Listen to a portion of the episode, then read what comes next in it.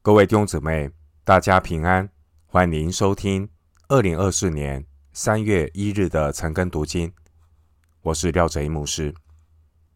今天经文查考的内容是诗篇四十二篇一到十一节。诗篇四十二篇一到十一节，内容是苦难中的信心之歌。首先，我们来看诗篇四十二篇一到三节。神啊，我的心切慕你，如鹿切慕溪水。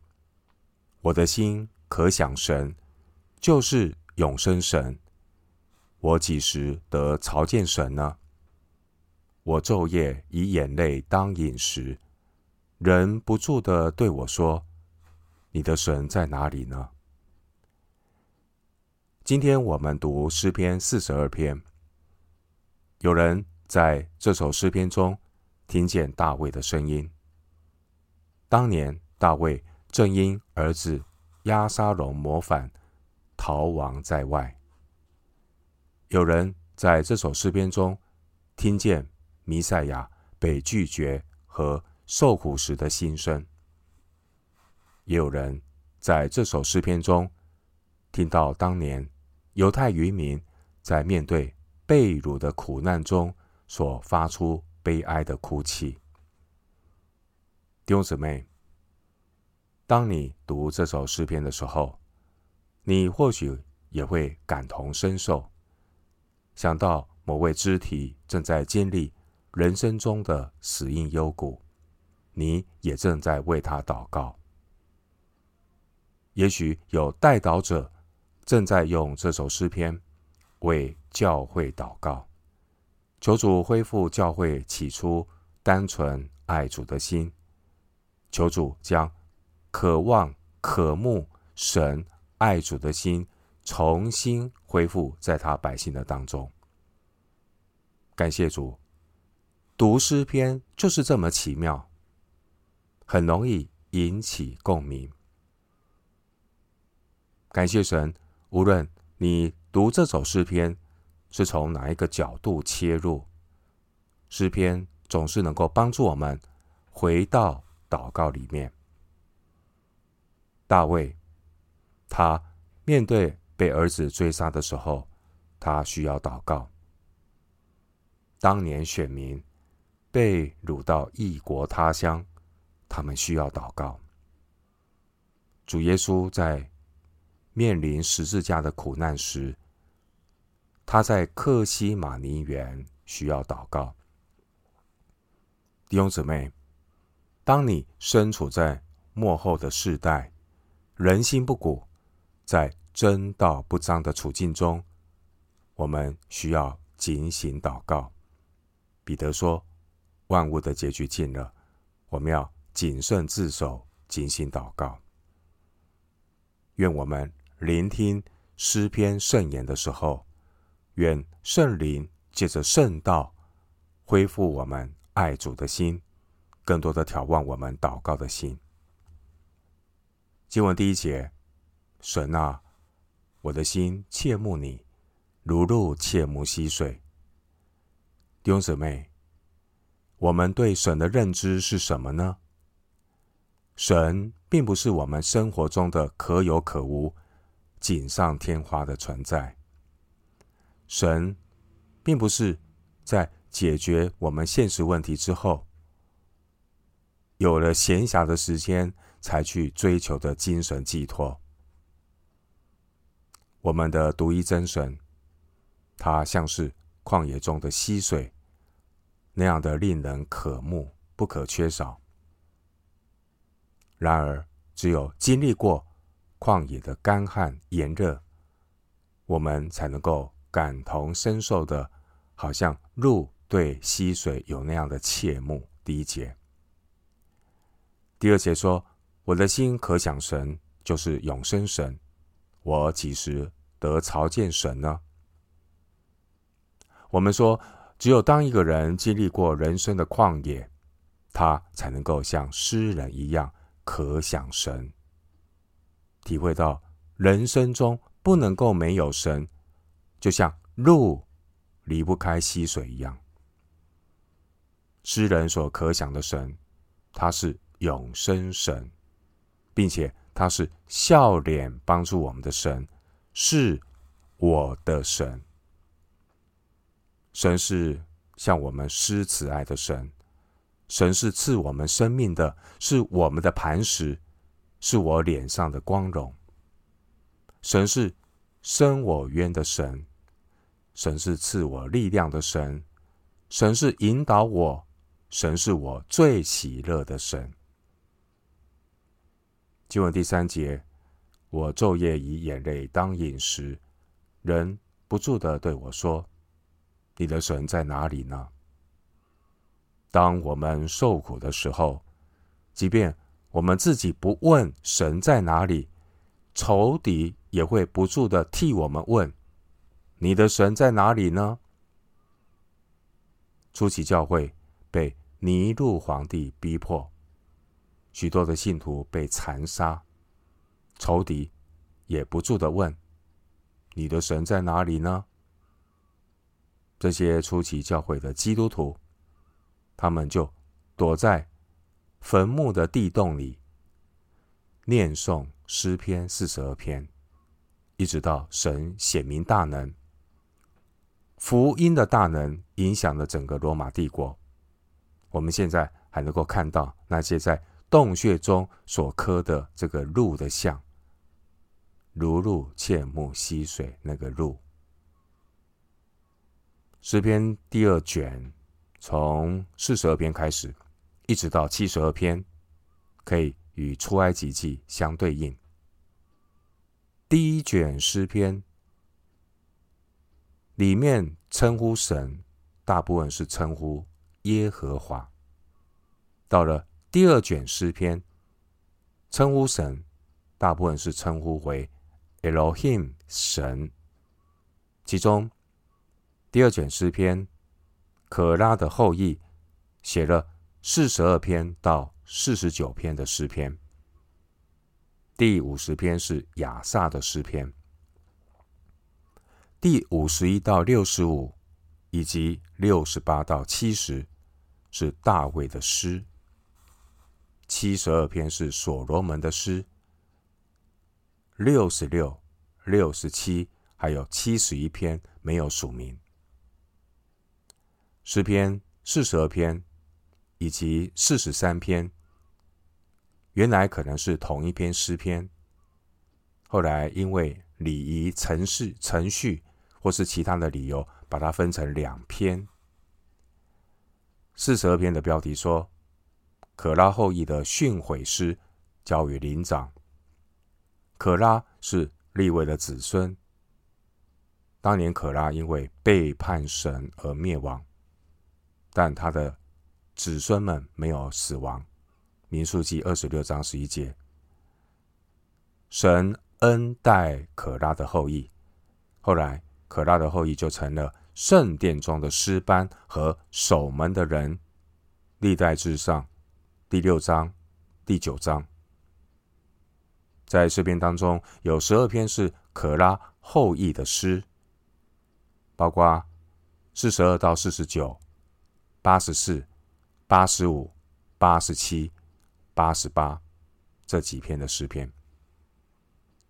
回到今天的经文，诗篇四十二篇。四到五节，我从前与众人同往，用欢呼称赞的声音领他们到神的殿里，大家守节。我追想这些事，我的心极其悲伤。我的心呐、啊，你为何忧闷？为何在我里面烦躁？应当仰望神，因他笑脸帮助我。我还要称赞他。经文四到五节，诗篇的作者当时候可能正在流亡当中，他缅怀昔日在圣殿中守节期的欢乐，不仅心中非常的感叹，极其悲伤。第四节，弟兄姐妹。当我们在属灵低谷的时候，一个饥渴慕义的人，他的反应并不是到处找人，他的态度是渴慕与神亲近。即便在追想神的时候，心中难免会极其悲伤，然而悲伤却不悲哀。有许多人从来没有尝过与神亲近的喜乐。一个从来没有得到过的人，对他而言，如何有失去的悲伤呢？从来没有得到过，不知道什么叫做失去的悲伤，这才是真正的悲哀，因为他一直是入宝山而空回。经文第四节说：“用欢呼称赞的声音，领他们到神的殿里。”这是表明。诗人他过去可能就是在圣殿的诗班中服侍，也可能他过去曾经带领节庆的聚会。人有记忆，落在苦难艰难中的人想起过往的快乐，难免会有愁闷和伤感。人在感伤中，悲观的情绪就会。开始冲击我们的信心，心灵就很容易陷入沮丧、烦躁。这个时候，人的自信心瓦解了，所以人的信心要重新对焦。第五节，作者说：“应当仰望神，因他笑脸帮助我，我还要称赞他。”第五节是诗人的祷告。诗人祷告说：“我的心哪，你为何忧闷？为何在我里面烦躁？应当仰望神，因他笑脸帮助我，我还要称赞他。”弟兄姊妹，当我们忧闷烦躁的时候，首要的任务就是先省察自己的心，并且。持续的仰望神。第五节，第五节的仰望，原文的意思是等候。一个人如果成天盯着环境和困难来看，只会徒增烦闷。一个人如果不能够耐心的等候神，就很容易陷入心里无主。六神无主的光景里，第五节诗人祷告说：“应当仰望神，因他笑脸帮助我，我还要称赞他。”再次的说，第五节的仰望，意思就是等候。人在遭遇苦难，要学习等候神的功课，但那等候耶和华的必重新得力。他们必如鹰展翅上腾，他们奔跑却不困倦，行走却不疲乏。以赛亚书四十章三十一节，诗篇四十篇一到二节。我曾耐心等候耶和华，他垂听我的呼求，他从祸坑里，从淤泥中把我拉上来，使我的脚立在磐石上，使我。脚步稳当，诗篇四十篇一到二节。所以经文第五节在提醒我们，仰望等候神的重要性，要耐心等候耶和华。什么是等候神？等候神并不是放空冥想。没有圣灵引导的放空冥想，会让人走火入魔，掉进魔鬼的迷惑中，导致意乱情迷的胡思乱想。弟兄姊妹，经文第五节这句话，是作者等候神得着信心确据的真实经历。等候神不是一种不能够实现的乐观主义。希伯来书十一章第一节说。信就是所望之事的实底，是未见之事的确据。新译本的翻译，希伯来书十一章第一节这样说：“信就是对所盼望的事有把握，是还没有看见的事的明证。这盼望有确实的根据，乃是基于圣灵借着神的话刻印在我们心版上的应许。当神的应许。”刻印在我们心版上，那就是你遇见神的神圣时刻。圣经的描述是这样说：得见神的容面。当我们得见神的容面，我们的心就不再忧闷烦躁。诗篇十七篇十五节，诗篇十七篇十五节说：至于我，我必在意中见你的面。我醒了的时候，得见你的形象，就心满意足了。第五节说，他笑脸帮助我，原文的意思就是他的脸是救恩。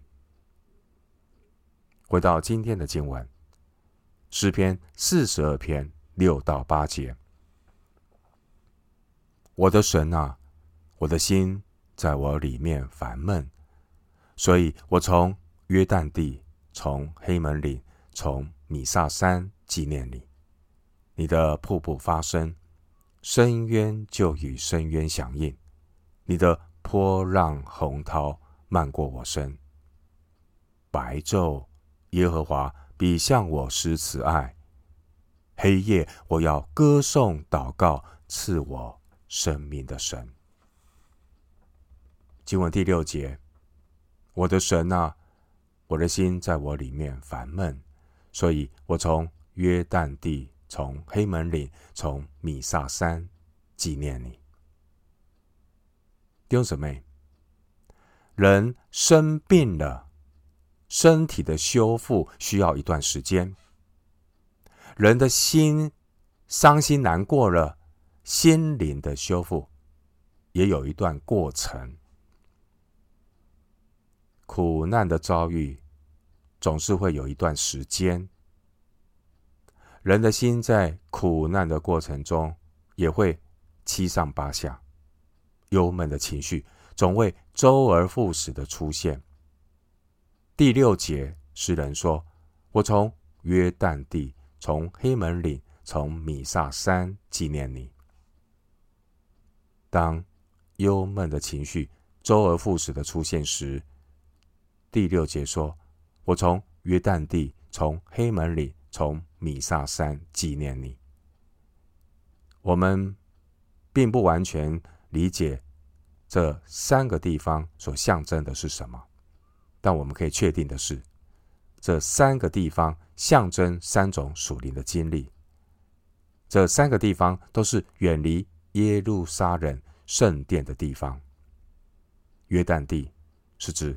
以色列东面约旦河平原，黑门岭是指以色列最北面的黑门山脉，而米萨可能是黑门山脉的一个山峰。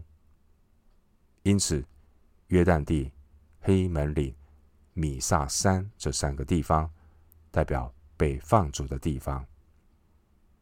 第六节提醒我们。纵使我们不能够来到神的圣殿，但我们仍然可以纪念在圣殿里被敬拜的神。纪念就是要记得耶和华的作为，数算主的恩典。当我们心中烦闷的时候，要记得思想神，数算主的恩典，这样就能够叫我们的信心坚固。第六节，诗人说：“即便他人在以色列最北面的黑门山中，他向南远眺耶路撒冷的方向。他的肉身离圣殿很远，但是他的心离上帝很近。”经文七到八节说：“你的瀑布发声，深渊就与深渊响应。你的。”波浪洪涛漫过我身，白昼耶和华必向我施慈爱，黑夜我要歌颂祷告赐我生命的神。约旦河上游，在洪水季节的时候，波涛汹涌，就好像深渊与深渊回应。这反映了诗人当时候心中极大的悲伤。我们常常会感觉到自己所遭遇的难处，好像第七节所说的“波浪洪涛漫过我身”，苦难的波浪。洪涛几乎要把我们淹没了，但第七节却强调，这是来自神的瀑布，这是来自神的波浪洪涛。原来这些难处，表面上看起来是来自仇敌的攻击，或是环境的苦难，但实际上却是神为我们的信心双脚量身打造的鞋子。目的是要让我们走在迎向新郎的成圣道路上，可以稳步前行。神亲手为我们量身打造的波浪洪涛，目的就是为了成就神在我们身上最美善的旨意。弟兄姊妹，愿第八节成为你生命的祝福。我们一生的道路在神的手中，成圣道路上所遭遇的瀑布和波浪洪涛，也都是神许可的量身定做。因此，神的儿女就能够在黑夜中歌颂祷告，因为黑夜必定过去，白昼耶和华必向我们施慈爱。第八节。回到今天的经文，诗篇四十二篇九到十节。我要对神我的磐石说：“你为何忘记我呢？